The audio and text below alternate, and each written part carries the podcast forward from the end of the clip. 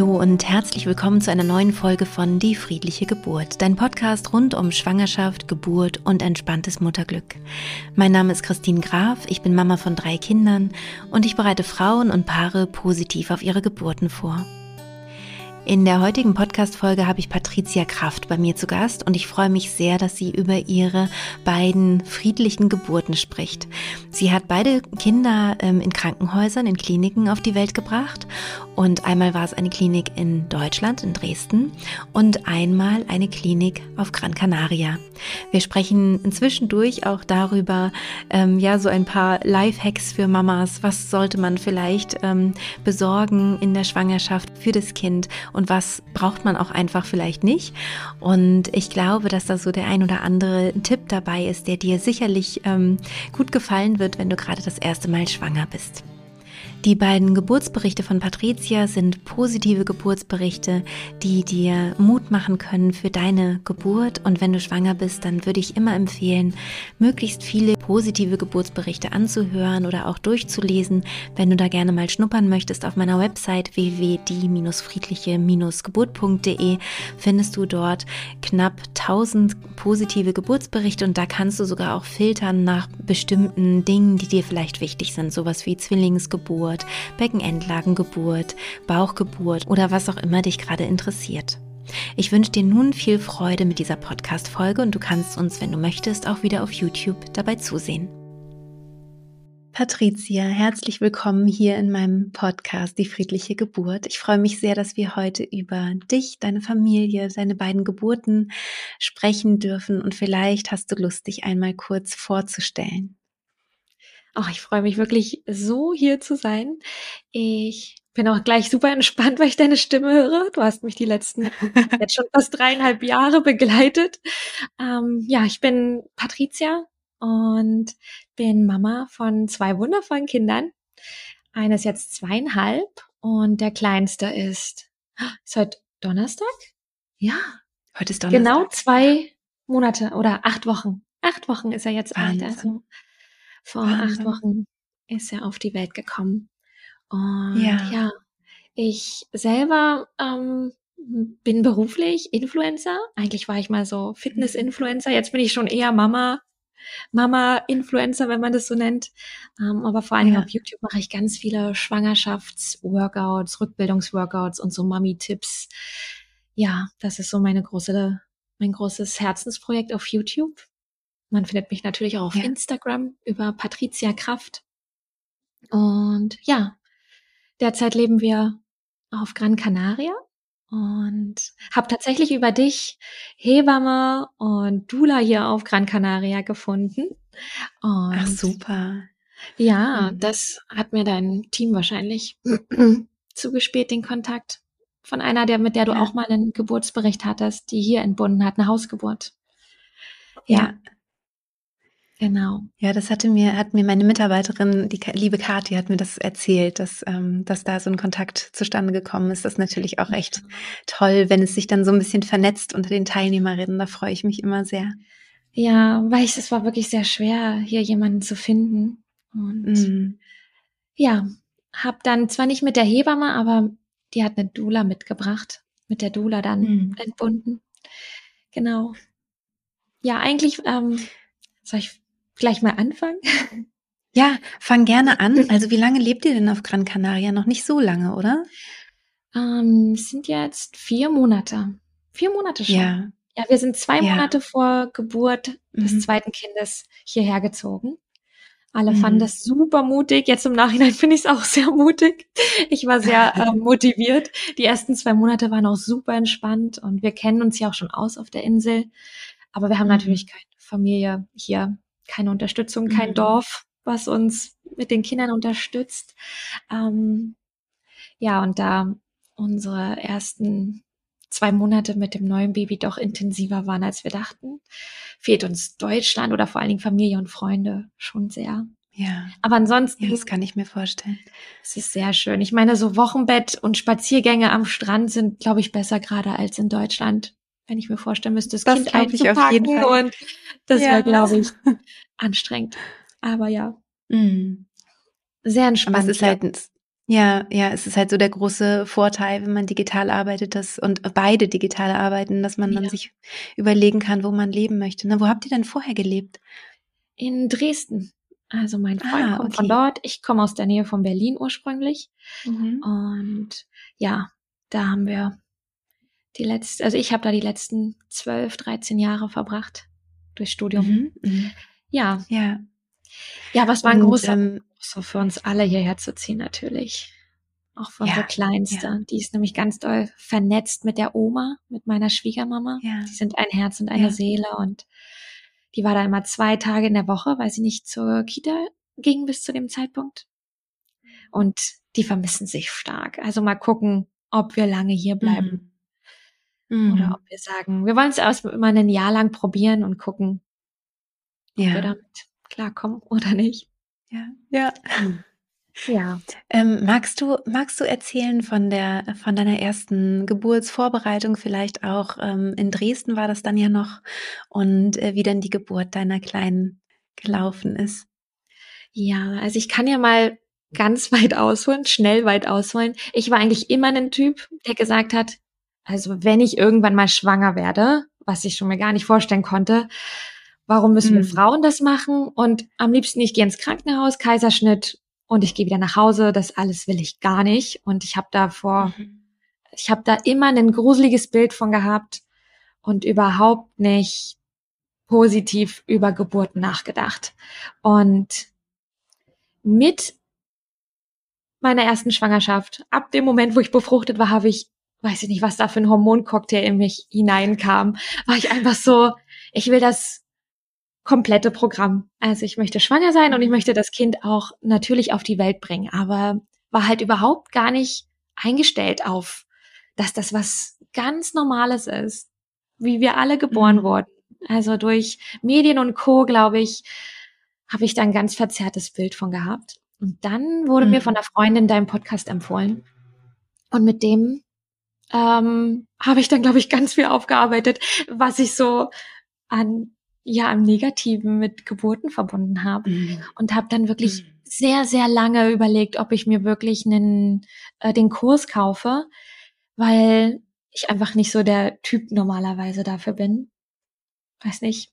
Und ich habe glaube ich erst zweieinhalb Monate oder drei Monate vor Geburt den Kurs gekauft und den dann mhm. täglich mhm. gemacht und das war nicht nur für die Geburt, sondern auch für meine Psyche, für meine mentale Gesundheit ein absoluter Gamechanger. Also dieses tägliche Hypnose, Meditieren, du hattest ja auch Meditation dort mit in deinem Kurs oder hast es immer noch. Mhm. Das war einfach wundervoll. Und ich habe mich dann komplett positiv mit dir und auch mit positiven anderen Geburtsberichten auf die Geburt vorbereitet.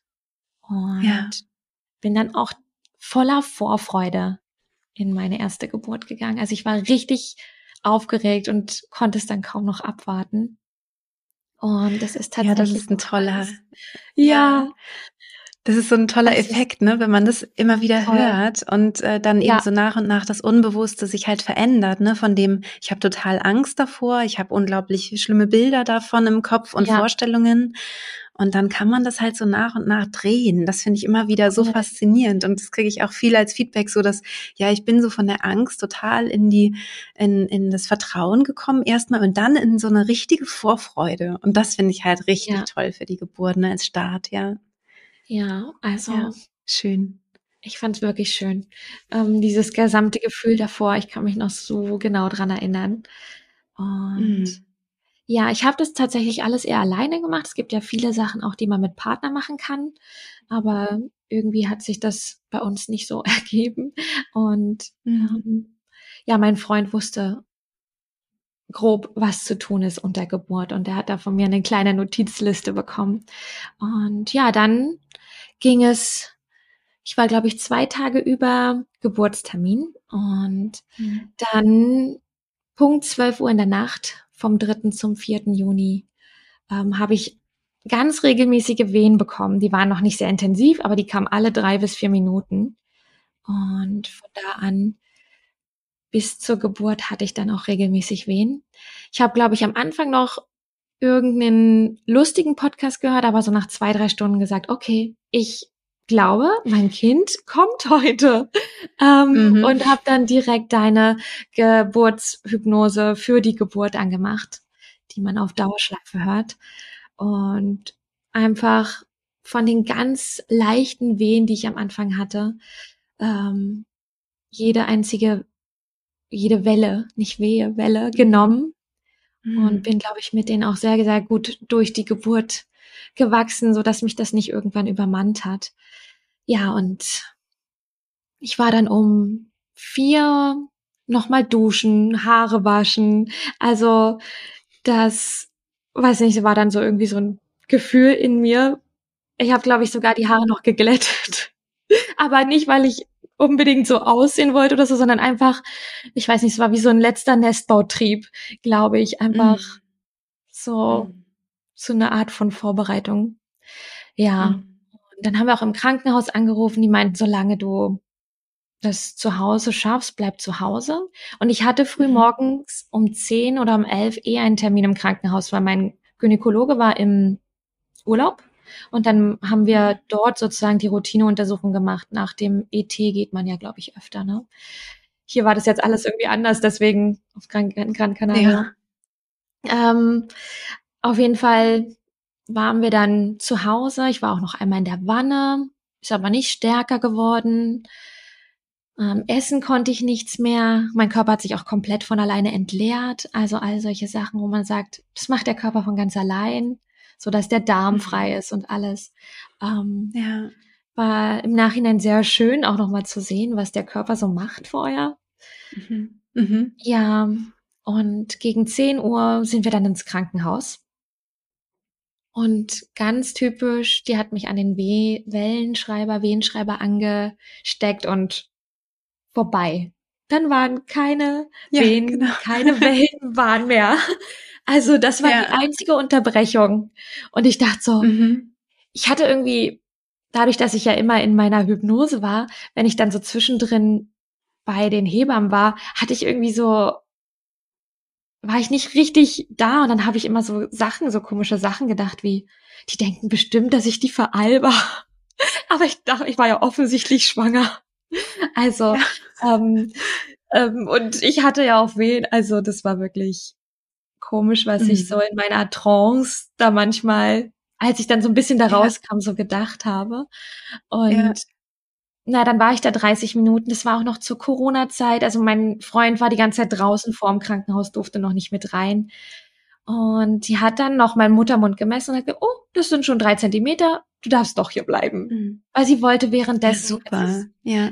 ja. Meinte sie so, ich gebe dir Tee mit nach Hause und ich war voll enttäuscht, weil ich mhm. innerlich habe ich gespürt, mein Kind macht sich auf den Weg.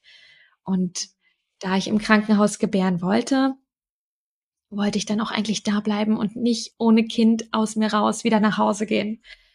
Ja. Und dann meinte sie, du gehst jetzt nochmal spazieren und dann kommst du mit deinem Partner rein und dann kriegst du erstmal ein Zimmer.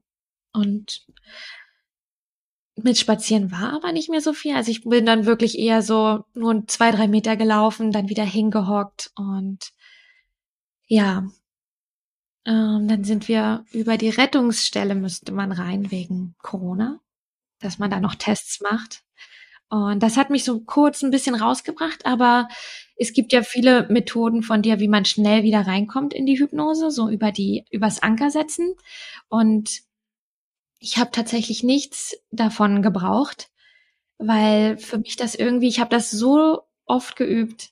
Also für mich war dieser Switch zwischen, ich bin mal kurz bei meinem Partner oder bei den Leuten, zu, zurück in, zu meinem Ort, wo ich mich wohlfühle, zurück in die Hypnose, war für mich unglaublich einfach. Damit habe ich überhaupt nicht mhm. gerechnet unter Geburt. Aber ich habe einfach ja. Kopfhörer dann wieder rein oder die auf laut angehabt, die Sache. Und ja war eigentlich zwischen jeder Welle fast schon in so einem Trance-Schlafzustand. Also auch mhm. ab Krankenhaus, wo ich dann mal liegen konnte oder so, bin ich immer wieder auch so eher weg in, weggeschlafen in mhm. Trance. Mhm. Also es war so ein Halbwachzustand und die ganze Zeit mit dir auf meinen Ohren. Also du hast eigentlich was bei meinen, beiden meiner Geburten dabei. Das ist eigentlich ja. so schön. Das ähm, ist echt schön. Ja, ja. Und ja, dann haben sie noch einen Corona-Test gemacht und dann wurde ich in so einen kleinen Warteraum mit Bett und so gebracht und dann haben sie mir gleich eine Wanne eingelassen. Also es lief auch alles gut, dass so die Wanne frei war und äh, alles wurde schön dunkel gemacht da in dem Raum, wo die Wanne war. Und mhm. dann hatte ich noch zwei Hebammenwechsel und ich bin irgendwie auch ganz froh drüber. Ich mag es, wenn Leute sehr sanft und einfühlsam sind. Manche brauchen es ja eher ein bisschen herrisch. Die waren eher ja. so herrisch davor.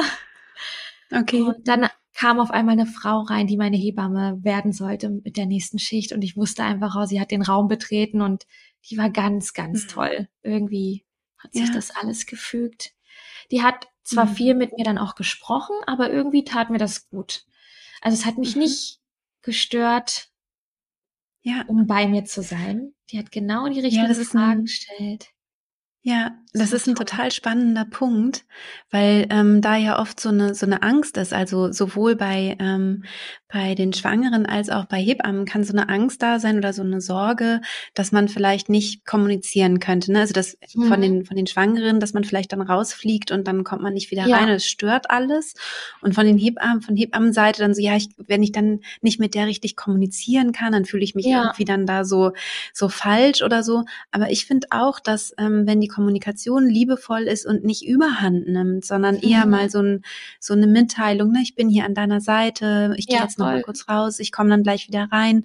Diese, dieses Informative, das stört überhaupt nicht. Ne? Das ist, ähm, ja. das kann einfach so mit, dass das äh, passt irgendwie in diesen Kontext auch rein. Fand ich auch. Es war echt mhm.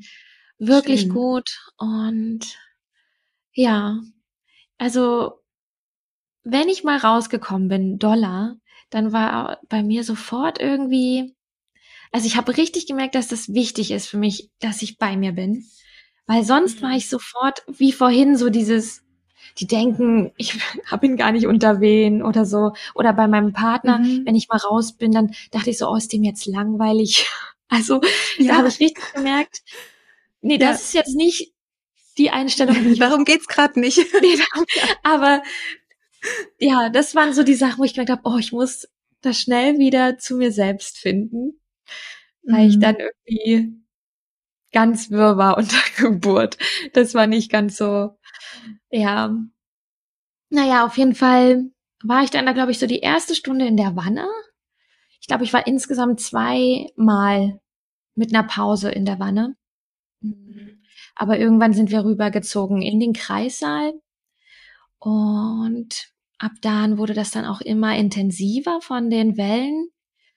Und ich glaube, nach sechs oder sieben Stunden, ich konnte leider nichts essen. Ich glaube, das hat mir stark gefehlt, so die Kraft dann und die Energie, dass ich, sobald mhm. ich was essen wollte, wurde mir leider schlecht. Ähm, und irgendwann habe ich dann so gemerkt, wow, ich komme einfach kräftetechnisch. Ich war dann schon, ich glaube, 16 Stunden unter Wellenwehen. Mhm. Und dann kommt ein Punkt, wo ich so sage, hätte ich gerne vermieden, habe ich danach gefragt, ob sie noch mal gucken kann, wie weit mein Muttermund schon geöffnet ist, weil ich einfach mhm. so dachte, mhm. oh, das hilft mir bestimmt, wenn die mir gleich sagt, das sind schon sieben oder acht Zentimeter. Und dann hat mhm. sie gesagt, einfach nach sieben Stunden, dass es nur viereinhalb Zentimeter sind, also anderthalb Zentimeter mehr. Und ich habe mir so viel mhm. Mühe gegeben mit mir visualisieren, dass der Muttermund aufgeht und ähm, einfach diese Aussage hat mich so zurückgeworfen und das hat mich tatsächlich komplett rausgebracht. Also ab da an habe ich die Meditation, ich habe die Atmung nicht mehr hinbekommen, ich habe es nicht geschafft, mich zurück zur Hypnose zu bringen. Und ab da an mhm. hatte ich auch Schmerzen. Also ich merke mhm. so krass, rückblickend kann ich auch daran einfach sagen, wie gut mir das geholfen hat, unter Hypnose zu sein. Mhm. Ab dem Moment waren das für mich Schmerzen wo ich raus war, wo ich so wirklich einfach verzweifelt war, ja, wie lange soll ich denn das noch machen, wenn ich jetzt sechs Stunden für mhm. anderthalb Zentimeter, also dann kam ich so in den Kopf, ich habe so viel nachgedacht und kam nicht zurück an meinen Ort, weil ich dann so dachte, ja, nee, das, wie soll denn das funktionieren? Also, wie soll ich das noch machen?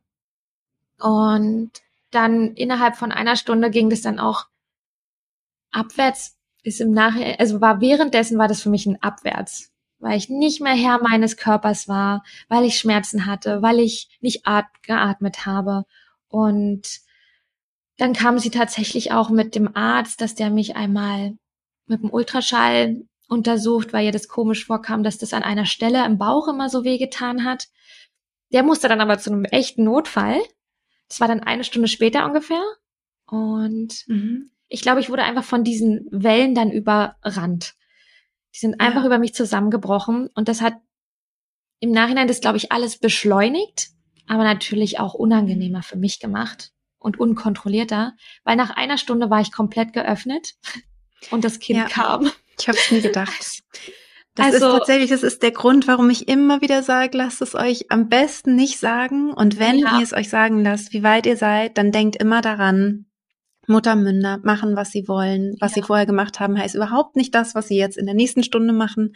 Und ich, ja. ich habe nämlich gedacht, das war die Übergangsphase, ja. aber die war ja. halt mega viel zu früh quasi, also noch viel zu viel zu klein, aber vom vom Gefühl her die Übergangsphase und dann ja. ja hatte ich das total verzweifelt und ich glaube nicht, dass es äh, ich glaube nicht, dass es länger gedauert hätte, wenn du nicht in diese Verzweiflung gegangen wärst. Sondern also das war meinst, einfach, einfach, das war kam. der Prozess. Ja, das, das, das war stimmt. der Prozess. Das habe ich auch bei der zweiten Geburt, worüber ich dann gleich ja nochmal reden kann, gemerkt. Und da wusste ich dann auch, was das bedeutet. Übergangsphase, ich habe das so oft gehört und gehört, dass viele dann sagen, oh, jetzt hätte ich gerne die PDA, jetzt brauche ich irgendwas. Ähm, aber in dem Moment, ich glaube, gerade weil ich halt so verzweifelt war wegen dieser Aussage, ja, ähm, ja, war das irgendwie sehr, sehr schwer für mich. Und ich habe dann, mein Wunsch war ja so natürlich wie möglich, so am besten keine Medikamente. Und ich habe danach Lachgas verlangt, noch in dieser einen Stunde. Aber mhm. da ich ja seit Monaten einfach auch kein Alkohol getrunken habe, keinen Rauschzustand überhaupt hatte, war ich damit auch komplett überfordert. Mein mhm. Partner hat dann irgendwann gesagt, ich glaube, sie können das wieder wegnehmen. Also da habe ich mhm. komplett mein Körpergefühl verloren, obwohl ja voll viele sagen, dass ihnen das richtig gut tat. Aber so dieses, mhm. dieser Rausch, das war wirklich wie so ein Rausch. So, ich habe mich so ein bisschen betrunken gefühlt und das war einfach, ja, war ich dann noch weniger bei mir. Mhm. Und mhm. dann haben die tatsächlich noch zu mir gesagt, ich kann wieder nach Hause gehen. Nachdem sie diese mhm. viereinhalb Zentimeter vertastet hat, wollte sie mich nach Hause schicken. Und mhm. ich war dann wieder so, ja, ist vielleicht besser für meinen Partner. Der Arme langweilt sich ja hier.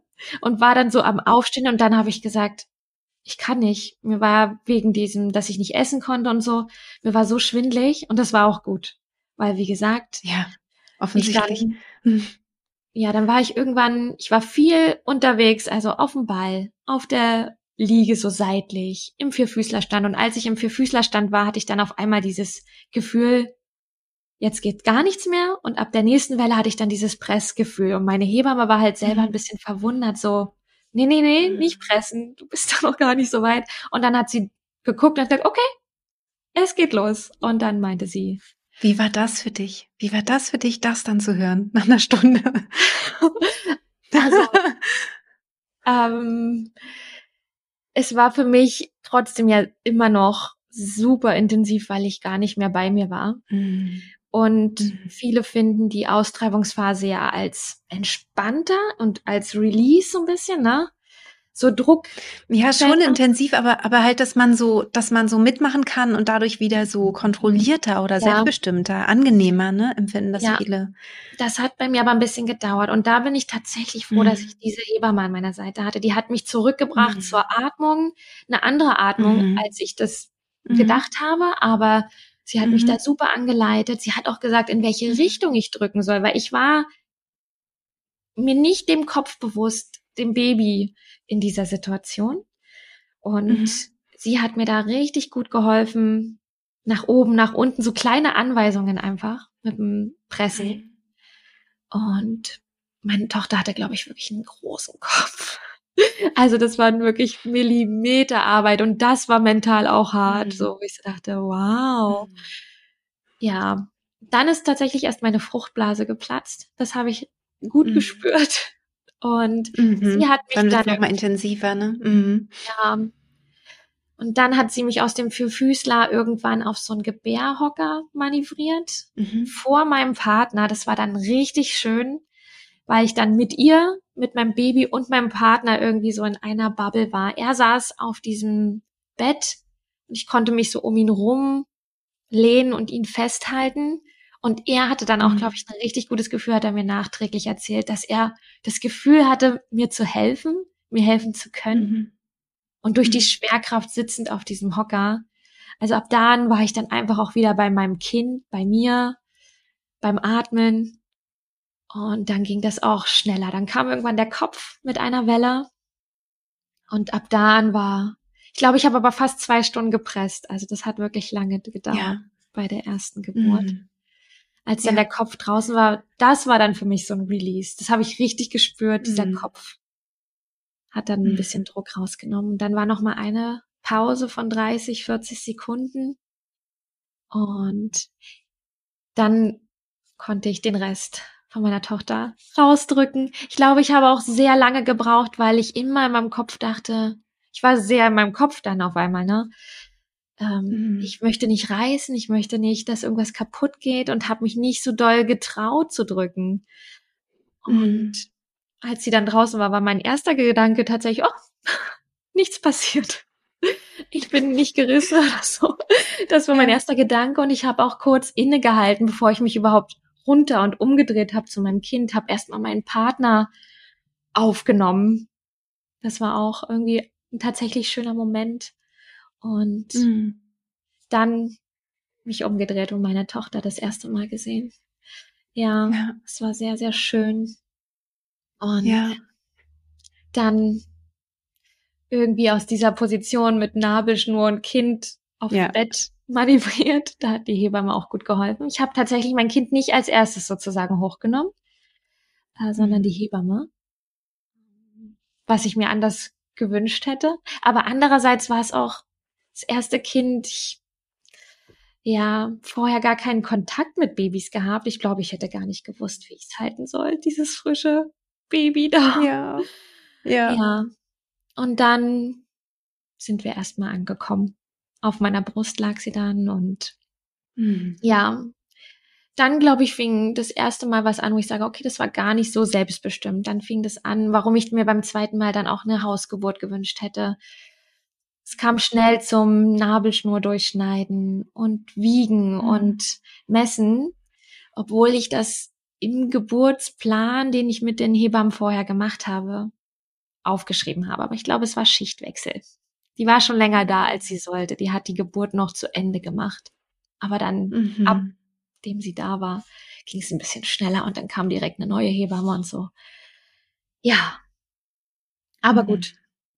Das waren Erfahrungswerte. Ja, ja, das ist immer im, in der Klinik halt so eine Sache, wenn man keine Beleghebamme hat, dann ja. ist man so an diese, an diese Abläufe auch dann so gebunden. Ne? Und ähm, ja. ja, das stimmt. Dann ist da einfach dieses Prozedere und man hätte ja. sich noch mehr Bonding am Anfang gewünscht vielleicht. Ne? Hoffentlich hattest du danach dann noch ganz viel Zeit mit deinem ja. Baby auf der Brust und so.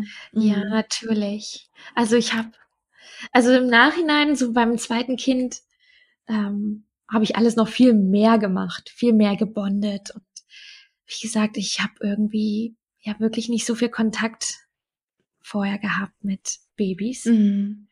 Und ich hatte sie zum Beispiel sehr viel eher so an der Seite bei mir. Ich habe auch dann die ersten zwei Wochen, glaube ich, immer nur im Liegen gestillt, weil das die erste Position mhm. war, die ich hatte. Mhm. Und nie so. Ich habe mich auch zu Hause immer hingelegt mit ihr was das uns einfacher gemacht hat in der Nacht irgendwie, weil sie das ja. gewohnt war und wir nur so gestillt haben und sie immer weiter geschlafen hat. Das war super. Aber es waren so Kleinigkeiten, wo ich so gedacht habe, meine mhm. Hebamme für zu Hause, fürs Wochenbett, hat dann nur nach dem Stillen so zu mir gesagt, oh, ich glaube, die braucht noch Körperkontakt, weil ich sie wieder abgelegt habe. Weil ich es einfach mhm. nicht anders kannte, mhm. vielleicht auch aus dem eigenen ja. Umfeld nicht und so weiter. Es ist jetzt komplett anders. Und auch nachdem sie mir das das erste Mal gesagt hat, ab dahin war ich nur noch mit meiner Tochter. Hab ganz ja. viel getragen und Was ja. für eine tolle Hebamme. Das ist so wichtig, ja. ne? weil manchmal weiß man das halt gar nicht, wenn man, ähm, wie du sagst, so gar nicht so viel Kontakt zuvor hatte ne, mit, ja. mit kleinen Kindern, wie wichtig dieser Körperkontakt ist. Ne? Die okay. regulieren darüber ihre ähm, Körpertemperatur, man passt sich an und so ähm, es ist halt ganz, ganz mhm. wichtig. Also für, für den Körper ist es wichtig, der Körperkontakt, also für die körperliche Entwicklung und halt die Psyche. Also beides, das ist so ganz, ganz wertvoll für alle, die jetzt zuhören, vielleicht das erste Kind erwarten also viel, viel, ja, viel. Voll. Bonden, kuscheln, tragen, genau. Mhm. Und ich glaube, man muss dann auch einfach auf seine innere Stimme hören. Also ich habe da oft mit dem ersten Kind so ein bisschen dagegen noch gearbeitet. Nicht doll, weil ich ganz schnell so gemerkt habe, okay, das ist jetzt hier was Neues, jetzt stehe ich hier für mein Kind ein. Also das war zum Beispiel mhm. auch beim Schlafen an sich. Ähm, also wir haben sehr schnell auf wie heißt das? Heißt das Co-Sleeping oder wenn man halt in einem Familienbett schläft? Mhm. Geswitcht. Ja. Wir hatten vorher so ein Beistellbett und ich saß dann manchmal nachts neben dem Bett von dem kleinen, von meiner kleinen Tochter und dachte so, ich habe das Gefühl, dass ich sie an mir brauche. Also, ja. Das war, da habe ich ganz lange bestimmt zwei, drei Wochen mit mir gehadert. Ich habe sie immer wieder da reingelegt, weil ich dachte, so gehört sich das irgendwie. Mhm. Und dann immer mhm. probiert, mhm. bis sie wirklich wieder ruhig war. Das hat so lange gedauert und auch viel Schlaf gekostet. Und ich habe dann zu meinem Partner gesagt, du, ich lasse die jetzt einfach hier bei uns. Also jetzt klingt es für mich ganz fremd, das so auszusprechen, weil das jetzt total mhm. normal ist für mich. Aber damals war das nicht mhm. normal für mich weil ja. man das irgendwie Es gibt ja auch dann so Ängste, ne? Man könnte sich vielleicht aufs Kind drehen beim Schlafen ja. oder wie auch immer, ne? Man könnte irgendwas falsch machen. Aber letztendlich ist dieses Schlafen im elterlichen Bett das Natürlichste. Also das, das hätte man ja. immer gemacht, gerade in unseren Breitengraden, alleine damit das Kind ja. nicht erfriert. Also man, die sind so, ne? Das ist, es war normal, dass man sich aneinander gekuschelt hat ähm, ja. als als Menschen ähm, und ja, und wir sind genauso ausgerichtet. Ja, ja voll. Und so ein Ding. Beistellbett oder ein, sogar ein separates Zimmer ist ja eigentlich eher so ein Luxus westliches Problem. Ich glaube, 80 Prozent ja, und das, Menschen und das haben kein zweites Zimmer fürs ja. Kind. Ja, und das braucht man auch wirklich erst, ähm, finde ich, wenn, wenn das Kind so langsam eingeschult wird, ne, dann ist langsam mhm. mal Zeit für ein eigenes Zimmer, weil vorher spielen die doch sowieso da, wo die Eltern sind. Also die ja. wollen einfach dabei sein. Voll, also dieses absolut. Zimmer wird also, nicht gebraucht. Meine. Tochter hat natürlich ein Kinderzimmer bekommen, bevor sie geboren wurde äh, komplett eingerichtet für einen erwachsenen Menschen. Ja. Ich habe das dann in dem ja. ersten, zweiten Lebensjahr komplett umgemodelt wenigstens, dass das alles so auf ihrer Höhe war. Und jetzt hier haben wir von vornherein gesagt, also weder meine große Tochter, die jetzt zweieinhalb ist, noch der Kleine hatten, haben ein eigenes Zimmer. Also ja, braucht man auch wirklich noch lange nicht. Hm. Wir haben hier so ein im Wohnzimmer Aber das ein kleines so, Regal. Ja. Genau, genau. Und das sind so äh, Erfahrungswerte, ne? Das sind so Sachen, die man halt denkt, wenn man äh, das erste Mal schwanger ist. Also mir ging es auch so, ich dachte, ich brauche als erstes einen Kinderwagen, den ich nie gebraucht habe. Ja. Also außer für meinen Einkauf. Ich habe ja, meinen Einkauf im Kinderwagen praktisch. getan, das Kind ja. getragen. Genau. Ja. Da kann man ja auch so ein, so ein, so ein Trolley nehmen, ne? den man so hinter sich ja. herzieht oder so. Also es gibt andere Möglichkeiten, man muss da nicht so einen teuren Kinderwagen verkaufen. Ja. Genau, und eben auch dieses, oh, wir haben gar kein Kinderzimmer, hm, was machen wir, was ja. machen wir? Und bis man dann irgendwann gemerkt hat, so, ja, brauchen wir auch echt lange, lange Jahre nicht. Mhm. Ja, also das war bei uns eher ein Abstellzimmer für genau. Spielzeug oder sonst irgendwas, genau. was ich dann mal ab und zu ja. im Wohnzimmer dann ausgetauscht habe. Also ja. gespielt wurde im Wohnzimmer. Oder wenn halt genau. Gäste kamen, dann hat sie ihr Zimmer mhm. gezeigt, so mit, guck mal, das habe ich mhm. hier noch und das habe ich da noch. So, aber ja, brauchen wir hier auch mhm. überhaupt nicht. Wir sind eh mehr draußen ja. als alles andere und ja, habe unglaublich viel Geld ausgegeben. Viel zu viel Geld für das erste, für die Erstausstattung fürs erste Kind. Also ja, aber man braucht wirklich nur empfohlen. Ja. Ja, ja, und da nochmal wirklich zu gucken, ne, das sind halt bestimmte Kleidungsstücke, die man braucht. Ähm, sich früh entscheiden, möchte man überhaupt Windeln benutzen, wenn ja, eben eher Stoff oder Plastik und ähm, ja. wäre vielleicht windelfrei auch eine Möglichkeit. Da habe ich ja auch eine Podcast-Folge dazu, da kann man gerne mal reinhören, ähm, was ich am sinnvollsten finde, weil ich glaube, das ist tatsächlich am wenigsten anstrengend, das Windelfreie. Und Hast du dann kann man daraufhin, nein, du, das war damals noch überhaupt gar nicht, nicht Thema, ne? bekannt. Nee, ja. Es war überhaupt nicht. Ich habe ja meine Kinder vor 12, 16 und 18 Jahren bekommen. Ja. Und äh, da war das überhaupt noch nicht äh, besprochen so. Und jetzt äh, bin ich halt befreundet mit einer, äh, mit Annemaja, die eben Windelfrei auch macht und mhm. äh, Trageberaterin ist. Und dann habe ich das in dem Podcast, weil ich fand es selber spannend und habe halt diese Podcast-Folge aufgenommen und habe dann gesehen, wie sie das so macht mit ihrer Tochter. Ja. Und habe so gedacht, boah, das ist ja so easy. Du hast nie eine Kackerwindel, weil das ist einfach ja. ein beim Klo. Also du hast nie einen wunden Po, nie diese, du hast ganz, ganz viel, sage ich mal, eklige Sachen nicht so, ne? Ja. Sondern, ja, das ist, das ist ich wirklich will vielleicht toll. Äh, nochmal anhören, die Folge. Weil, weil und daraufhin, genau, nur mal ganz kurz, ähm, daraufhin, wenn man das entschieden hat, sich dann die ersten Klamotten zu, zu besorgen, das ist nämlich, äh, mhm. äh, das ist nämlich so entscheidend. Ne? Und das ist eigentlich das, was man braucht am Anfang. Also diese Entscheidung, wie will ich mein Kind wickeln oder auch nicht. Ja. Daraufhin dann Klamotten, weil sonst sind Bodies halt dann auch ein bisschen blöd, wenn man, wenn man ja. windelfrei macht, beziehungsweise dann so eine, so eine kleine Backup-Stoffwindel noch hat. Ähm, ja. Da muss das Kind ja dann auch irgendwie rauskommen und mit Body vielleicht ein bisschen schwierig. Da gibt es, glaube ich, dann andere Möglichkeiten. So, und dann hat man eigentlich schon die Erstausstattung. Viel mehr braucht man eigentlich gar ja. nicht. Das ist ja, verrückt. Das also nur ein paar Kleidungsstücke. Ja, Tragetuch. Ja. Also genau ähm, für meinen Freund eher eine Systemtrage. Was ist einfach so, genau. im Stress endet, wenn er sich das ja. aber er hat es gemacht, mir zuliebe. Ich habe gesagt, den ersten Monat würde ich gerne das Baby ja. Tragetuch haben. Jetzt steigen wir so langsam auf eine mhm. festere Trage um, weil es einfach manchmal ein bisschen ja. schneller mit zwei Kindern geht. Total. Ja, ja. ja. Habe ich auch so gemacht. Also am Anfang Tragetuch und dann umgesattelt auf eine, auf eine Trage, ja. die einfach schneller ist und man das Kind schnell auf dem Rücken hat. Ja. ja. Hast du, ich glaube, noch machen wir nicht auf dem Rücken, aber ich habe auch diesmal gesagt, weil mein Osteopath meinte, wir tragen zu lange auf der Brust, einfach für ja, uns Frauen als Körperhaltung. Und ja. ja, bin ich gespannt, wann ich das, das mal starte. Ja, kann ich ja noch einen kurzen Schwenk machen. Ich war ja gerade ähm, in Ruanda und Uganda zu Besuch. Wir hatten das im Vor ja. Vorgespräch ähm, äh, gesagt. Und ähm, da habe ich halt natürlich die Frauen äh, beobachtet, die eben Kinder hatten. Und das ist total spannend, weil alle, alle Frauen die Kinder auf dem Rücken tragen. Also auch die allerkleinsten. Es wird kein Kind vorne getragen. Echt? Alle werden auf dem Rücken getragen, direkt? alle gleich gebunden. Mhm, direkt auf dem ähm, Rücken. Ich finde auch, mit einer ganz interessanten. Oder? Ja, also erzähl du äh, erst. Dass ich ähm, genau, die haben eine andere Tragetechnik. Also die machen das über der Brust. Also du siehst an den Frauen, ob sie ein Kind tragen oder nicht, nicht am Kind, sondern du siehst es an einem Brusttuch. Und dann haben die oft halt hinten noch ein Tuch über dem Kind drüber wegen der Sonne und dann, dann sind die ja. da hinten wie wie in der Gebärmutter halt tatsächlich geschützt. Und man sagt ja auch, dass sie halt zu früh geboren sind, ein Jahr zu früh ungefähr.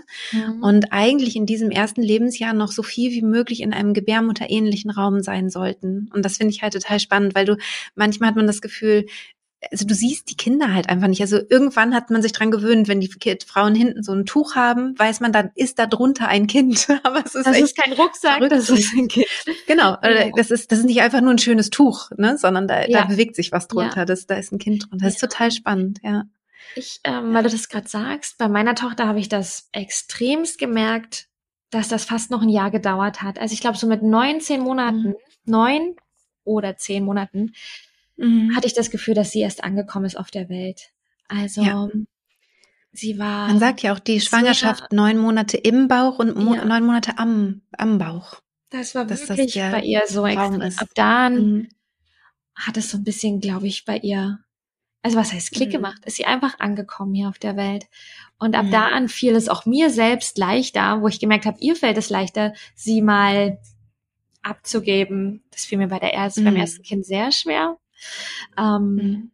ja, aber ja, ich war auch äh, in Tansania vor mhm. vorletztes Jahr und ah. ähm, die Leute, die wir dort kennengelernt haben, haben mir dann gezeigt, wie ich meine Tochter auf den Rücken kriege in einem Tuch mhm. und mhm. einfach allein, wie sie die Kinder anfassen, fand ich faszinierend. Einfach so am Arm. Mhm. Also ich glaube, wir, ich würde erst denken gröber, aber einfach mhm. sicherer, glaube ich. Weißt du, die verhätscheln nicht so ganz mhm. leicht so das Baby, sondern rauf auf den Rücken und das fand ich irgendwie richtig ja. cool zu sehen. Und das also mochte also meine Tochter auch, dieses starke ja. Anfassen. Ja. Weißt du, in ja. der Gebärmutter ja. sind sie ja auch umrundet und alles ist eng und fest. Ja. Ja, ja. ja.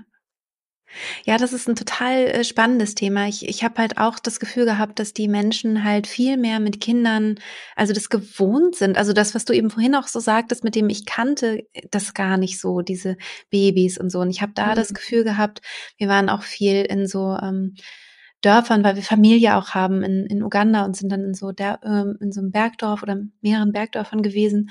Und da hatte ich so das Gefühl, ja, die Kinder wurden auch so rumgereicht. So, da hatte jemand ja. halt dann, die Mutter hatte, äh, oder vielleicht war es auch die Tante, ich weiß es gar nicht genau, hatte Essen ja. an den Fingern, weil die mit den Fingern essen. Ja, dann hat ja, ja jemand anders dann das Baby so, ne? Und dann wird es weitergereicht, weil dann jemand anders schon fertig ist mit dem Essen. Und so ist es irgendwie. Und auch die Kinder tragen halt die kleineren Kinder. Das ist halt ein anderer, also das, das was ich erlebt habe, war ein anderer Umgang damit. Das fand ich ganz ja. spannend. Natürlicherer ja. und hm. voll.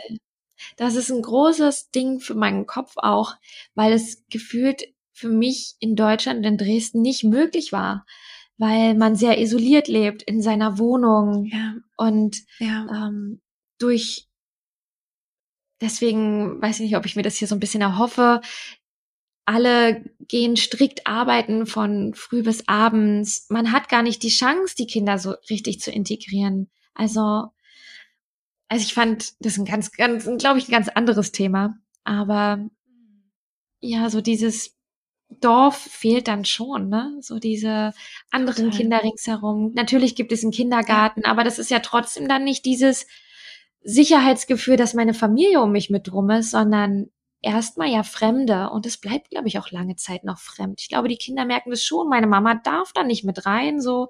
Also das war oder ist für mich immer noch ein ganz großer Punkt, ähm, wo ich mir das einfach für die Zukunft, für die Welt ein bisschen anders wünsche. Aber ich glaube, es ist ein ja. großer, schwieriger Punkt von diesem. Total. Ja. Und ich, ich, ich habe das, ja, also ich habe ja sehr, komme mit sehr, sehr vielen Eindrücken äh, zurück, weil ich das erste Mal dort war.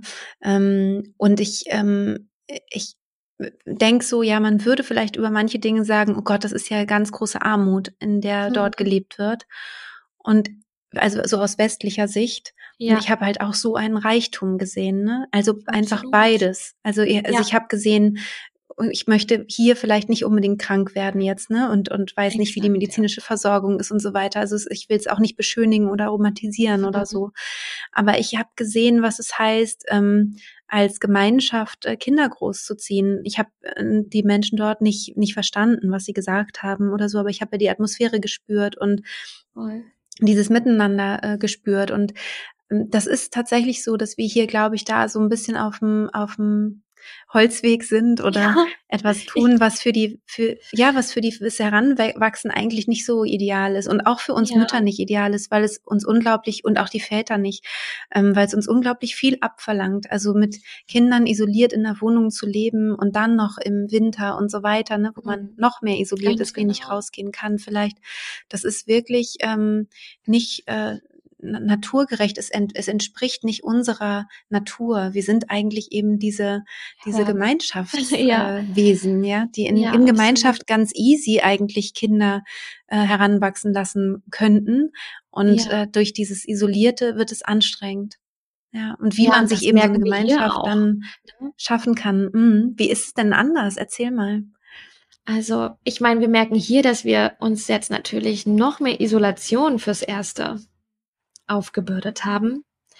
Ähm, ja. Aber andererseits ist hier die Mentalität den Kindern gegenüber anders. Also hier sind überall Kinder willkommen. Im Restaurant sind schreiende Kinder kein Problem, dann werden die genommen, bespaßt. Mhm. Also ja.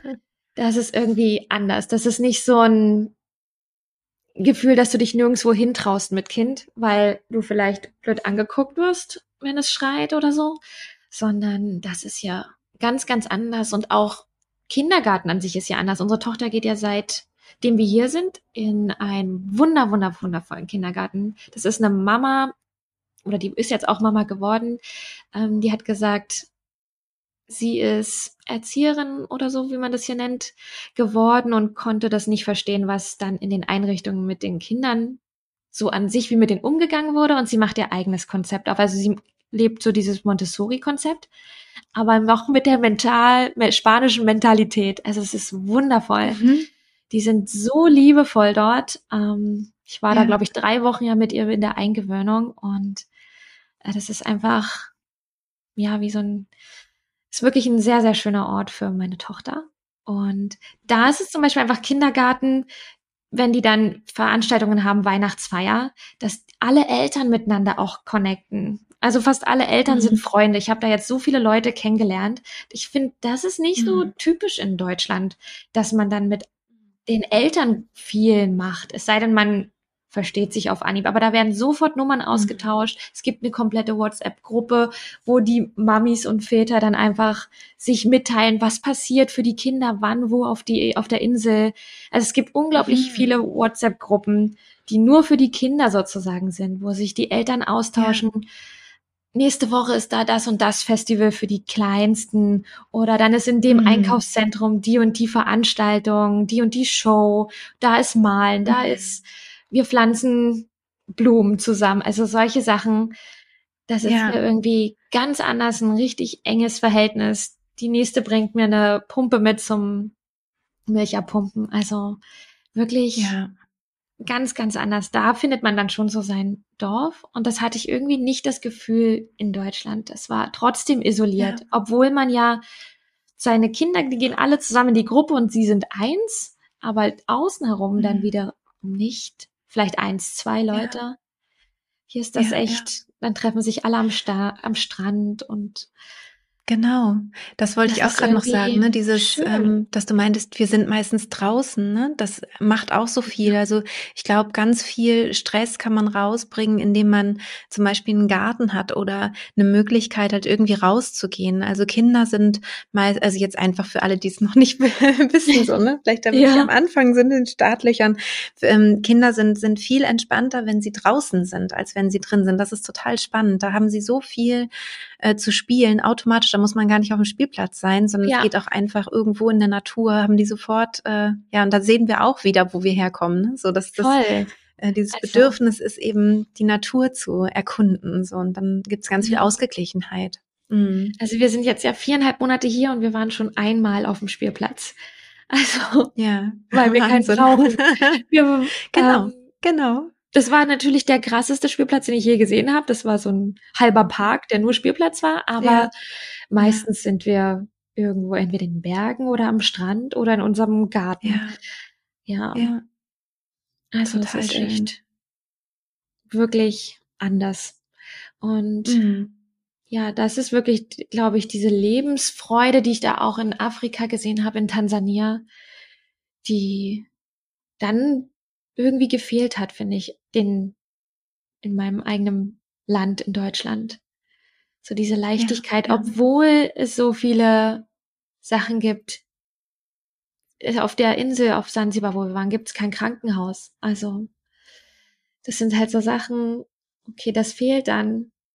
Oder die eine meinte, sie arbeitet hier in dem Hotel und sieht ihr Kind nur am Wochenende weil sie sich mhm. nicht leisten kann, hin und her auf der Insel zu pendeln. Ja. Obwohl es ja. nur 45 Minuten Weg waren. Aber trotzdem war sie so unglaublich lebensfroh. Also, ja, das sind zwei Seiten. Und bei uns ja ist das das Gleiche. Ne? Absolut. Genau, also was möchte uns man? zwei Seiten. Ich, ja, ich bin wiedergekommen, habe äh, ganz viel ähm, ganz toll gefunden, weil ich dachte, oh cool, die Straßen, man kann hier einfach, ja. hier wird nicht schlecht beim Autofahren. Ja. so, ne, und so weiter. Also dieser dieser Luxus, den wir hier so haben. Und ähm, ja, und dann fehlt auch wieder ganz, ganz viel, ne? Also was man da, dort dann einfach auch genossen hat. Also, ich meine, klar, ja. alleine das Wetter und dass einem die Ananas auf den Kopf fallen, so ungefähr. Das ja. nochmal ja. ganz anders schmecken. Ähm, ja. Aber ja, das sind, es gibt halt einfach immer dieses, dieses Für und Wider, so, ne? Ja. Ja.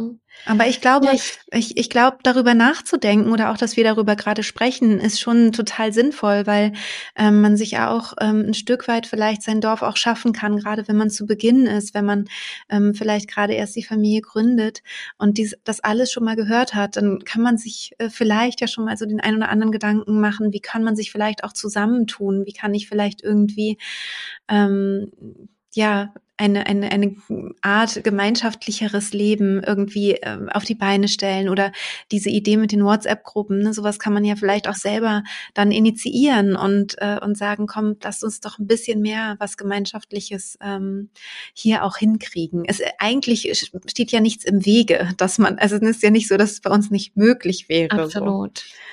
So. Ja. ja. Also ich muss auch sagen, das erste Jahr mit meiner Tochter hatte ich irgendwie Glück, dass ich da vier weitere Mamis kennengelernt habe, ähm, die auch mhm. frische Babys hatten.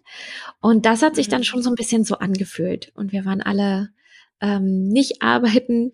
Aber nach diesem mhm. einem Jahr war es für mich eine absolute Umstellung. Für die anderen Mamis natürlich auch. Die sind wieder zurück in ihre Jobs gegangen. Aber ich habe ja beschlossen, dass ich gerne weniger arbeiten möchte und mehr Zeit mit meinem Kind verbringen möchte, was halt irgendwie möglich war, weil die Oma war auch äh, dann schon in Rente und so. Also das hat dann irgendwie geklappt, dass ich trotzdem noch genug arbeiten konnte.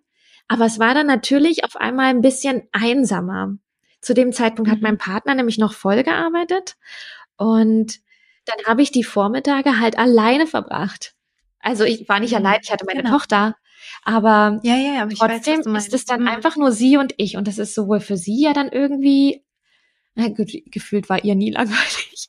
Also im ersten Lebensjahr oder im zweiten Lebensjahr ist, ja. ist ihr, glaube ich, nicht langweilig geworden. Aber für mich ist es natürlich was anderes, ob ich mich 24 Stunden lang nur mit einem Kleinkind unterhalte oder ob ich auch mal einen Austausch mit jemandem habe, der so alt ist wie ich oder älter ist als ja. ich. Also ja. Und das hat wo halt die Kinder mehr so nebenbei laufen, ne?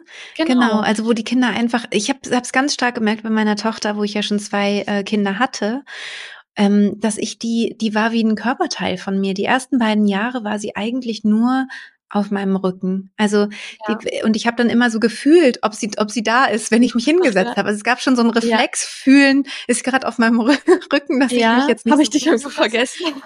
habe ich dich vergessen? Ja. weil sie wie so ein wie so ein Körperteil von mir war und ich ganz andere Sachen, also ich habe mich nicht so auf sie gestürzt mit meiner Aufmerksamkeit, sondern die ist so mitgelaufen und ich glaube, so ist es eigentlich auch äh, natürlich und ähm, und, und für die Kinder ist es, glaube ich, auch eine ganz glückliche Zeit, einfach so viel mitgeschleppt zu werden und so die ja. eigenen Entwicklungsschritte so mehr so nebenbei äh, zu machen, so im Leben und nicht so, alle gucken zu, sie hat sich umgedreht, ja. oh Gott, ne? ja, ja so genau. Tolle ja, genau. Aufmerksamkeit. Ja. Ja, also ich muss sagen, ich hatte ja selber die volle Aufmerksamkeit auf meiner Tochter, aber es hat mich aber auch gestört, wie du es gerade gesagt hast, wenn sie wie so ein Schauobjekt in der Mitte saß und mhm. alle darauf gewartet haben, dass sie irgendwie lacht, guckt, was macht. Also das war schon, ja, also ich merke es jetzt schon, dass der zweite eher mitläuft. Im Moment läuft er gerade bei meiner Freundin vorne an der Brust. Sie sind gerade gekommen. Ähm, das ja. hätte ich zum Beispiel niemals gemacht bei meiner ersten Tochter, dass irgendwer anders mein mhm. Kind trägt. Da bin ich jetzt viel offener mhm. für eine Gemeinschaft. Mhm. Und ich glaube auch, wenn du das jetzt sagst mit auf dem Rücken tragen, ich empfinde es nämlich, als wäre immer was zwischen mir und meiner ersten Tochter. Weil ich nicht, ja. wenn ich die ganze Zeit meinen Sohn genau. vorne an mir dran habe, bin ich trotzdem körperlich ja. eingeschränkt und auch ist, ja. es ist einfach was zwischen uns, offensichtlich. Ich glaube, dass ich da schneller jetzt auf den Rücken umschwenken werde. Einfach weil ja, ja ich dann sie auch mal in den Arm nehmen kann. Ja, viel besser im ganz genau. Küche kochen und so weiter. Also genau und die und die Kinder sind wirklich happy. Also das ist zumindest meine Erfahrung und höre das auch immer wieder, wenn die auf dem Rücken sind. Das ist sowas ja, natürlich ist. Es fühlt sich so an wie in der Gebärmutter und die haben die, die Möglichkeit halt nach links und rechts zu schauen, ähm, sind aber, können sich auch so zumachen und einfach anlehnen mhm. an den Rücken. Also das, und sie gucken nach vorne sozusagen. Ne? Sie sind ja. nicht, sie gehen nicht die ganze Zeit rückwärts so, sondern ja. vorwärts ja. und sind da eigentlich wirklich ganz zufrieden. Und dann kann man, hat man die Hände eben genau wie du sagst, wieder frei und äh, kann sich um ganz andere Sachen kümmern und ja, vergisst das Kind vielleicht auch ein Stück weit hinten auf dem Rücken. Ich wurde ja. dann an zwei Jahre lang gestreichelt und äh, gekrault und meine Ohrläppchen gekrault. Ja. Und äh, genau, das ist dann, dann so ein ganz normales Gefühl, dass da hinten jemand noch ist, der ja. da so an einem rumzuppelt, ja. Ja. ja. Ja. Das werde ich, glaube ich, mal bald umswitchen. Mal gucken. Ich bin immer vorsichtig mit dem Köpfchen, aber wenn du sagst, dass die das dort auch schon so tragen, dann ja, und guck doch mal wirklich bei, bei Annemaja, die heißt äh, Frau Beuteltier. Ähm, bei Instagram ist die zum Beispiel und die hat eben auch Kurse ähm, zum Tragen und äh, erklärt das auch genau, wie man das auf dem Rücken macht. Also da kannst du dich ja auch nochmal ähm, vielleicht ein bisschen schlau machen. Frau Beuteltier, ja, genau. Bestimmt schon mal drüber Ja. Ja. Bestimmt. Die ist in unserer Bubble auf jeden Fall. genau. Ja. Patricia, ich, ähm, du wirst wahrscheinlich gleich irgendwann äh, den Kleinen nochmal stillen äh, müssen, denke ich. Das hattest du vorher schon so angekündigt. Willst du trotzdem vielleicht nochmal so einen ganz äh, schnellen Durchlauf von der zweiten Geburt geben, wie das, wie das so war? Das kann ich machen. Es war komplett anders. Auch meine Vorbereitung war weniger intensiv. Ich habe sozusagen direkt mhm. mit der Schwangerschaft oder paar, zwei, drei Monate war ich schon schwanger, habe ich mit deinem Kurs wieder angefangen und mhm. den diesmal nicht so intensiv einfach machen können mhm. wie beim ersten Mal. Mhm. Also da hatte ich nicht jedes Mal früh morgens und dann noch mal mittags oder noch mal abends die Zeit für. Ich habe das fast nur abends ja. gemacht und bin fast immer mit eingeschlafen, wo ich mir dann zwischendrin Sorgen mhm. gemacht habe. Aber so zum Einschlafen war das, das alles abgespeichert. Schön. Ja. Ja, und das, ja, das ist ja schon mal erlernt gewesen, diese Technik. Mhm. Das äh, ist ja nur ein Auffrischen. Das ist überhaupt ja. kein Problem beim zweiten Mal. Ja. ja. Mhm. Ähm, aber die Info hat mir, glaube ich, irgendwo zwischendrin gefehlt, weil ich mir dann manchmal so Gedanken gemacht habe, oh, war das jetzt genug? Ja. Muss ich jetzt vielleicht doch noch mal früh? Aber es hat irgendwie nicht ganz so gut reingepasst beim zweiten Mal. Und aber wahrscheinlich hatte ich im Hinterkopf einfach auch die Hoffnung, dass es reicht. Und ja, habe mich aber insgesamt bei der Schwangerschaft nicht so bei mir selbst geführt wie bei meiner ersten, weil man halt einfach viel mehr im Kopf hatte dieses Mal und ich nicht komplett in der Schwangerschaft aufgehen konnte, was glaube ich auch voll mhm. okay ist. Ich habe es vielleicht manchmal zu sehr verglichen mit Schwangerschaft 1. Und ja, dann waren wir ja hier. Die Oma ist am 18. November angekommen und darauf haben wir gehofft, weil wir hätten sonst ja yeah. niemanden so richtig für unsere große Tochter gehabt. Wir hätten Freunde gehabt oder unsere Dula hat gesagt, wir können sie auch mitnehmen ins Krankenhaus. Also ich habe sogar meine Tochter mit Geburtsvideos auf YouTube vorbereitet, dass sie sieht, wie sowas abläuft. Und wir haben wirklich alles geguckt, wie das Kind unten rauskommt und wie sich das anhört und so. Und meine Tochter fand es ganz normal und ganz natürlich. Die hat in, in keinem. Moment Angst. Ich habe jetzt natürlich darauf geachtet, dass ich mir friedliche Geburten raussuche. Ja. Die ich mit ihr gucke. Ja. Jetzt keine, wo Notkaiserschnitt oder was auch immer gemacht wird. Klar. Ähm, auf jeden Fall war sie da äh, super begeistert von und wollte sogar mit ins Krankenhaus. Davon hat sie die ganze Zeit geredet. Ich wollte eigentlich eine Hausgeburt, aber ich war hier 40 Minuten vom Krankenhaus weg und das war ähm, mhm mei meiner Hebamme, die sonst die Hausgeburt gemacht hätte, zu weit für die zweite Geburt. Sie meinte, das könnte schneller laufen als beim ersten Mal.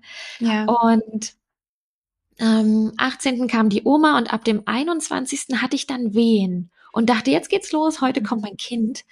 Ähm, aber die waren so unregelmäßig. Ich glaube, in meinem Kopf diese Vorstellung, dass ich noch 40 Minuten fahren muss, war so ein kleiner Dämpfer manchmal für die Geburt oder was auch immer. Ähm, und ich habe dann ab dem 22. abends mir die Hypnose angemacht und wusste, oder so nachmittags und dann war mir eigentlich klar, okay, die kommen jetzt regelmäßig. Es sind immer noch acht Minuten dazwischen ungefähr, zehn Minuten, fünf Minuten, acht Minuten, aber die wurden intensiver. Und da war ich noch eine Runde spazieren am Strand mit meinem Freund abends und danach habe ich dann gesagt, es ist Zeit, die Kopfhörer reinzumachen. Ich glaube, unser Kind kommt heute oder morgen. Und ähm, war dann auch wieder sofort drin in der Hypnose, wo ich mir Gedanken gemacht habe, ob das genug war. Ja, ja. Genau. Üben diesmal. Ähm, ja, und nachts sind wir dann einmal ins Krankenhaus gefahren, weil ich so dachte, mhm. auch nicht, wenn es jetzt wirklich schneller geht, ähm, dann kommt es irgendwie hier doch oder unterwegs. Na, dann waren wir dort und dann waren es erst zwei Zentimeter. Also da haben sie tatsächlich, ähm, wir sind angekommen, dann musste ich alleine mit der Dula, weil die sozusagen auch meine Dolmetscherin war, ich habe ja kein Spanisch gesprochen, in so einen Voruntersuchungsraum und da haben die als Step den Muttermund gemessen. Ähm, mhm. Aber irgendwie war ich ja diesmal darauf vorbereitet und habe auch gesagt, egal was kommt, ich mache einfach weiter. Das kommt schon irgendwie raus. Super. Genau, ähm, genau. Und dann haben die gesagt, ja, du kannst jetzt spazieren gehen oder fährst wieder nach Hause. Ich so, nach, ich bin jetzt schon zwei Tage in den Wehen irgendwie. Wenn ich jetzt hier noch durch die Hauptstadt tingel, dann habe ich vielleicht keine Kraft mehr. Ich fahre zurück nach Hause. Und dann ein ganz, ganz krasser Moment für mich unter Geburt war, ich kam an und meine Tochter hat schon nach mir gerufen. Wir waren um vier Uhr nachts wieder zu Hause und die wird eigentlich nicht mehr wach. Und meine Schwiegermama hat aufgepasst und meinte, zwei Minuten bevor wir mit dem Auto angekommen sind, ist die wach geworden und wollte ihr Geschwisterchen sehen und hat das irgendwie mhm. gespürt und ich habe mich dann auch noch mal zu meiner Tochter ins Bett gelegen, weil wir immer gelegt, weil wir immer noch zusammen in einem Familienbett mhm. schlafen. Und die, ihre erste Frage war, ob sie ihren Bruder jetzt sehen kann. Und die hat ja auch eigentlich nicht mitbekommen, dass ich überhaupt los bin ins Krankenhaus. Die hat ja schon ja. geschlafen, als wir los sind. Ich sagte, nee, der ist noch drin und dann hat sie den Bauch noch mal gestreichelt und immer wenn eine Welle kam, hat sie zu mir gesagt, du schaffst das, Mama. Und ich meine, die ist zweieinhalb zu dem Zeitpunkt, ne? Und die war so unglaublich süß. Aber für mich wurde es dann irgendwann, ich wusste, okay, die schläft die ganze Nacht nicht, wenn ich jetzt bei ihr bleibe. Also dann hat es die Oma am nächsten Tag nur schwer oder ich schwer im Krankenhaus, weil mhm. ich darüber nachdenke, wie geht's ihr, wenn die keinen Schlaf hatte. Ähm, dann haben wir wieder getauscht, dann hat der Papa bei ihr geschlafen. Nee, die Oma, der, mein Partner war bei mir. Wir waren dann, ich glaube, ab fünf Uhr, sechs Uhr im Wohnzimmer. Und dann dachte ich, ich muss doch wieder ins Krankenhaus. Es wurde immer intensiver, aber die Abstände waren einfach so groß, wo ich so gesagt habe, hm, komisch. Also so drei, vier Minuten wären schon besser als zehn. Aber es wurde immer intensiver, mhm. jede Welle. Konnte die mhm. aber super gut nehmen. Immer wieder. Ich hatte dann oft diesmal weniger Kopfhörer drin, sondern auf laut. Also mein Partner hat diesmal das auch alles viel mehr mitbekommen und auch gehört, was gesagt wird. Ich glaube, das war tatsächlich richtig gut, weil er nicht so dachte, ich bin komplett allein, so, sondern er hatte, glaube ich, dadurch ein richtig gutes Gefühl, dass ich geleitet werde und sicher so. Also beim ersten Mal war er sich so unsicher, was ich überhaupt ja. mache. Ja, ja, genau, genau. Und also du wurdest ja auch auf Deutsch, also es ist ja auch nochmal was Besonderes ja. wahrscheinlich, oder? Wenn du eigentlich dann nur äh, spanisch sprechende Menschen mhm. um dich rum hattest, nochmal ja. eine deutsche Stimme zu hören. Mhm. Ja. Und auch ja. diesmal war es super easy für mich, zu meinem Partner zu switchen oder wieder zurück zu dem, zu meinem mhm. Ort. Der hat sich übrigens geändert beim, mhm. bei der zweiten. Das war ein bisschen schwierig am Anfang beim Üben, weil ich immer mal wieder getauscht habe den Ort. Das waren beide Male bei mir Urlaubsorte. Also beim ersten Mal war es, waren es die Azoren, ein ganz spezieller Ort, den ich mir immer wieder in den Kopf gerufen habe. Und beim zweiten Mal war es jetzt Tansania, ähm, wo wir waren. Ja. Mit unserer ja. kleinen Tochter dann schon. Und ja, ja. Also die, die Orte, von denen du gerade sprichst, nur für alle, die jetzt gerade zuhören und noch gar nicht wissen, hä, was für Orte. Ja. Ähm, wir bauen halt sozusagen in dem Kurs einen inneren Ort, damit man ja. ähm, sich innerlich in diesen Ort zurückziehen kann für die Geburt. Und der wird sozusagen wie so installiert und so ganz tief ins Unbewusste gebracht, dass man das wie so einen inneren sicheren Ort hat. Und dadurch kann man eben, egal an welchem Ort man gerade ist, auch wenn man vielleicht im Taxi gerade sitzt, äh, auf dem Weg ja. in die Klinik oder was auch immer, sich dann innerlich so zurückziehen. Und der Körper bekommt dann das Gefühl, ich bin an einem sicheren Ort, ich, die Geburt darf hier weitergehen. Ich muss jetzt ja. die Geburt nicht stoppen, weil ich an einem gefährlichen Ort bin. Ne? Das ist so die Diskrepanz, die man sonst so oft hat. Nur noch mal kurz zur Erklärung, genau.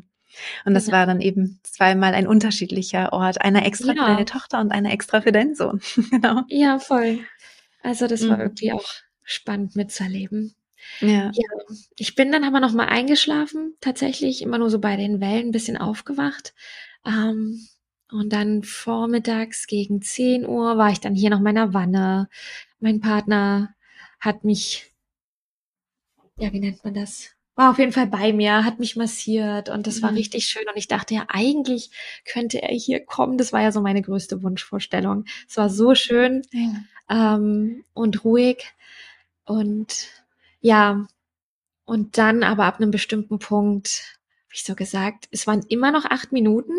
Ich so, mm, gern, also das war für mich sehr komisch. Und dann habe ich aber bei mhm. irgendeiner Welle dann gesagt, wenn die jetzt aufhört, pack schon mal alles zusammen, fahren wir los.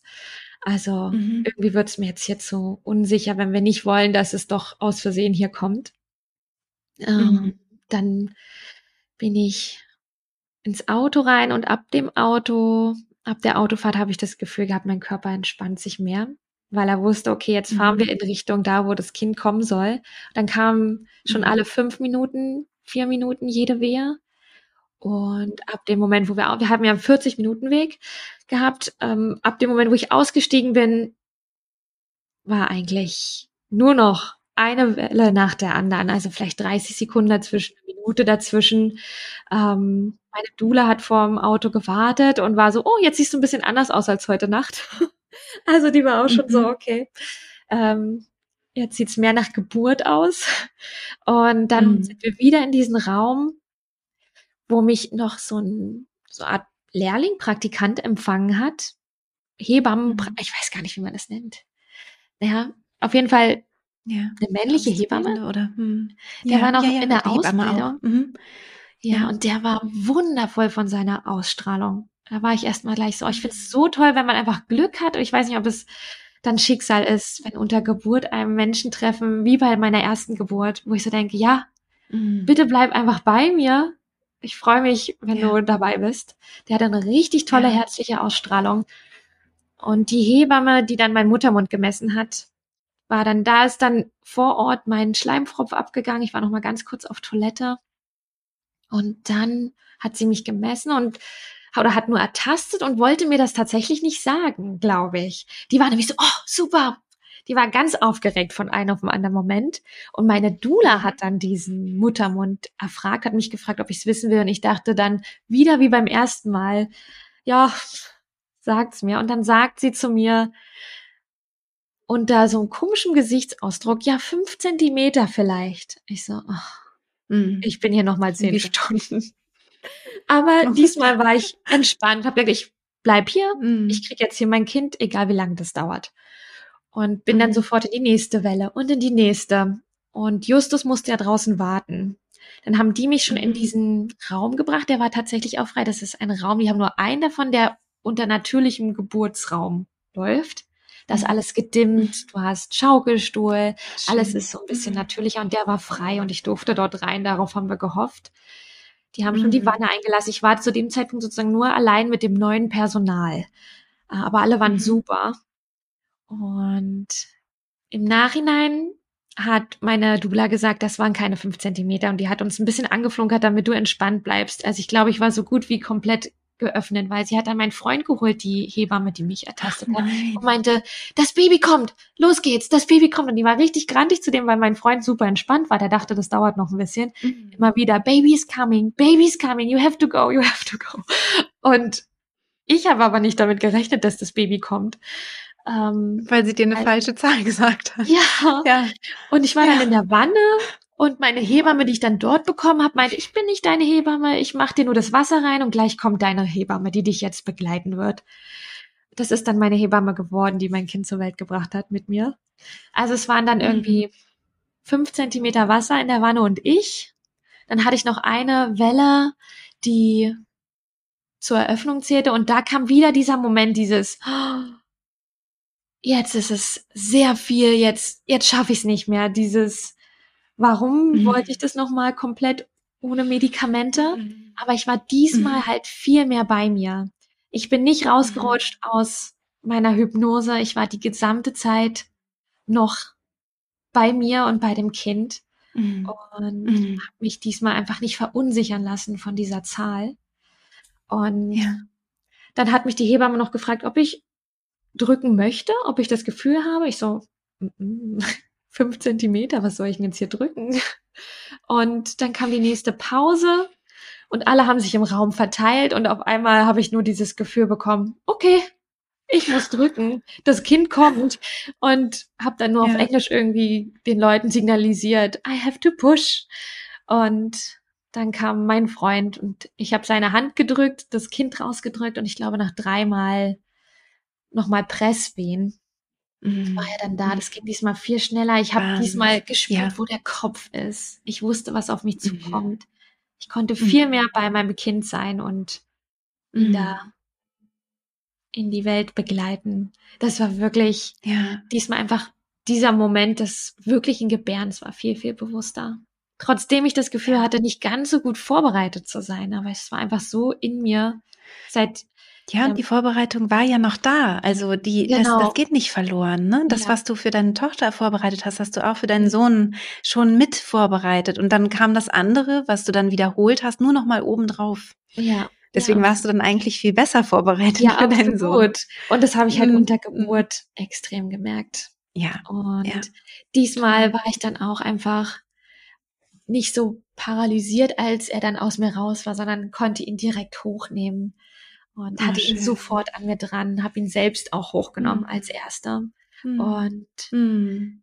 ja, ich hatte dann ja mit meiner Dula alles abgesprochen. Also er lag dann zwei Stunden, fast drei Stunden nur auf mir. Mhm. Also die mhm. Nabelschnur war auch noch nicht, wir haben die komplett ja. auspulsieren lassen. Ähm, die Hebamme hat immer mal wieder geguckt, ob sich jetzt die Plazenta löst, ob das jetzt rauskommt. Äh, der, und das war einfach diesmal ganz, ganz anders. Ähm, ja. Ja, dann. War schön. Ja. Also das war dann sehr, sehr schnell. Ich glaube, ich war 15 Minuten im Krankenhaus. Das war wirklich nur eine Wahnsinn. ganz kurze Spanne. Ähm, ja aber auch wieder verrückt, was, wenn man dann entspannt, was der Körper, also wie das der Körper merkt, so dieses, nee, ich bin noch gar nicht an meinem Geburtsort zu Hause gewesen, sondern mein Körper wusste oder ich mhm. wusste einfach, ich kann entspannen im Krankenhaus. Wir haben uns dafür diesmal entschieden wieder, dass ich im Krankenhaus mhm. gebäre und wie es dann einfach geflutscht ist und ähm, ja. Ja, und wie du eben auch gemerkt hast, das finde ich auch ganz entscheidend, ähm, dass du gesagt hast, jetzt müssen wir los, wenn wir nicht wollen, dass das Kind hier kommt, obwohl der, der Abstand der Wellen das noch nicht angezeigt hat. Und ja. das sage ich ja auch immer so gerne, ne? achte mehr auf dein Gefühl, auf dein, auf, auf dein inneres Körpergefühl. Du kriegst dann das Gefühl, ich muss jetzt los. Ich fühle mich hier jetzt ja. nicht mehr sicher, ich möchte jetzt los. Und dann ist das der richtige Zeitpunkt. Der ist entscheidender, als wie groß sind die Abstände der Wellen. Ja. Ja, und das bestätigt ja. das nochmal so. Sonst wäre es ja noch viel länger zu Hause geblieben, viel zu lang. Ja, mhm. absolut. Das stimmt. Ähm, aber trotzdem schwierig, ne? Für jemand, der noch nie geboren hat. Total. Wann gehe ich los? Oder ja, wenn man ja und überhaupt sich auch sowas hat, dann muss man ja nicht ja. los. Aber Genau, ja. aber ähm, sich auf etwas zu verlassen, was eben nicht mathematisch ist, sozusagen. Wir sind das ja so gewohnt, nicht auf unseren Körper zu hören, sondern nach einer bestimmten Uhrzeit zu essen vielleicht. Ne? Nach einer bestimmten Uhrzeit geht man dann zur Schule und dann hat man Pause und dann ne so und das mhm. alles ist so getaktet. Ja. Und wir sind das so gewohnt, in diesem in diesem Kopf zu sein bei der für die Geburt oder überhaupt in unserem Leben und bei der Geburt funktioniert das nicht so gut. Also klar, mhm. man versucht dann auch irgendwie sowas. Also man sagt zum Beispiel, ein Muttermund sollte sich ungefähr ein Zentimeter pro äh, Stunde öffnen. Das macht ja. doch kein Muttermund. Also die wenigsten ja. machen das, also die allerwenigsten ja. so. Sondern das ist eben Natur und die, die können wir nicht. Ähm, ähm, wir, wir kriegen sie nicht zu fassen über die normalen ähm, Methoden, die wir sonst haben, wenn wir etwas einordnen wollen, sondern ja. wir brauchen einen anderen Zugang, nämlich die Intuition, unser, unsere Körperintelligenz, diese innere Stimme, unser Bauchgefühl. Und, ähm, und das finde ich halt so beeindruckend. Wenn wir da dann mitgehen, dann ja. wird es leichter und dann wird es gut und dann ähm, fällen wir die richtigen Entscheidungen. Absolut. Aber das ist auch irgendwie dann wieder schade, dass es nicht uns gelehrt wird von Anfang an oder dass wir es verlernt haben in der heutigen ja. Zeit. Ich glaube, das ist so eine Sache, die jetzt, wo du auch in Afrika warst oder ich, was die zum Beispiel einfach noch viel, viel besser können als wir in der westlichen Welt. Ja. Das ist mir für mich ja. wirklich ein großer Wunsch, wo ich hoffe, dass ich das irgendwie meiner Tochter behalten kann. Ähm, aber ja. Mhm. Mal gucken. Ja, aber ich glaube eben, ne, dass die Natur uns da ganz viel äh, zeigt und, und äh, eine große Lehrmeisterin sein kann. Mein, äh, meine Jungs waren zum Beispiel eine Zeit lang in einem Waldkindergarten, wo mhm. die wirklich nur draußen waren den ja. ganzen Tag. Und ähm, da habe ich so richtig gemerkt, wie die so diesen, diesen anderen Zugang hatten. Ne? Also mhm. wenn sie dann irgendwo, wenn wir irgendwo unterwegs waren, sie mussten mal, sind sie in den Wald rein und ne, wussten ja. genau, was zu tun ja. ist. Also sie hatten so eine andere, ja. das war halt normal, der Wald als zu Hause. Ja. Also sowas ist zum Beispiel ganz, ganz toll, halt auch um die Intuition zu stärken und so. Also ich glaube, Natur hilft uns einfach total, diese Erdung und ja. Ja. Ja. Ja, das waren meine zwei, meine zwei Geburten oder die Geburten meiner Kinder. Das habe ich ganz ja. oft, dass ich meine Geburten sage, aber man sagt ja auch, man wird da als Mama geboren, ne? Auf jeden Nochmal. Fall. Das sind ja. auch deine Geburten, ja. Ja. Absolut. Ich bin so, so froh, dass du hier ähm, gesprochen hast, Patricia. Ähm, es gibt ja auch noch ein ganz beeindruckendes YouTube-Video von dir, ne? Was du aufgezeichnet hast während der äh, zweiten Geburt, oder? Ach so, nee, ja, während, hast du nicht ja. während ja. Ja. Da war ich immer so, ich habe mir das angeguckt und das war wie so ein Krimi für mich, weil ich so, nein, die macht jetzt nicht noch ein Video. Oh Gott, sie ist doch mitten unter der also, Geburt. Aber es wird jetzt ein Schuh draus, weil du erzählt hast, du kamst so schnell wieder rein. Also du hast dann wahrscheinlich kurz was ja. aufgenommen und warst danach und sofort wieder in gar nichts aufgenommen. Also ja. das war abgesprochen vorher mit meiner Dula. Okay. Die hat okay. im Krankenhaus gefilmt und mein Partner hat, ich habe gesagt, wenn du möchtest, Film zu Hause ja. einfach irgendwas. Also das ist wirklich okay. auch einfach so. Ich habe nichts von dem groß mitbekommen, was überhaupt gefilmt ja. wurde. Ähm, Super. Nee, ich glaube, das hätte ich mir dann wiederum, das hätte mich bestimmt rausgebracht. Hätte ich jetzt ja, selber da weiß. irgendwo was aufgestellt oder genau. so. Nee, nee. Ja, ja. Also, ich habe Justus gesagt, du kannst, wenn du möchtest, weil er möchte auch nichts mhm. verpassen, ne? Und ab ja. Krankenhaus hat dann sozusagen die Dula gefilmt. Und sie hat gesagt, sie macht das so oder so für ihre, äh, ja. wie sagt man, Frauen. Ja. ja. und ich habe tatsächlich die mhm. gesamte Geburt drauf. Ich habe es aus allen Winkeln. also ich bin die Einzige, die sich das auch angeguckt hat. Mein Freund äh, hat sich das nicht so zugetraut. Und ja. was ich schade finde, weil es so was Natürliches ist. Also ich habe mir ja. das dadurch, dass es ja das Wasser nicht voll war in der Wanne, hat man ja wirklich mhm. alles gesehen und ich auch so in dem Vierfüßler war, ähm, habe mir das so viel schlimmer vorgestellt, als es ist, aber das flutscht ja dann irgendwann ab einem bestimmten Punkt einfach nur noch so. Also ich fand, es war einfach für mich sehr, sehr schön, das nochmal zu sehen. Und ja, ja, das, das habe ich nicht. Also, falls jetzt jemand hofft, es zu sehen. das haben wir nicht gezeigt. ähm, genau, genau. Ja. Ja, ja, aber wenn man da möchte und nochmal äh, ne, dich noch ein bisschen besser kennenlernen möchte oder auch vielleicht nochmal Bilder von der Geburt haben möchte, dann ähm, verlinke ich natürlich gerne auch nochmal deinen YouTube-Kanal hier ja. in den Show Notes. Und ich habe auch ein ja. Video, wie ich mich auf die Geburt vorbereite. Das habe ich ja während der zweiten Schwangerschaft mhm. gemacht. Ähm, ich glaube, das ist auch voll gut für viele Frauen. Auf jeden Fall von der Einstellung her bin ich da sehr positiv. Ja. Und ja, kann man das verlinke ein, ich zwei auch. Sachen ich werde beide.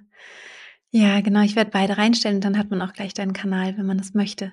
Kann man dann noch ja. mehr sich anschauen. Ja. Ich danke dir wirklich sehr, ähm, Patricia. Ich wünsche dir und deiner, äh, deiner mittlerweile großen Familie ähm, alles, alles ja. Gute und dass ihr noch viel besser noch ankommt ähm, auf Gran Canaria und die Zeit dort genießt ja. und euch gut einlebt.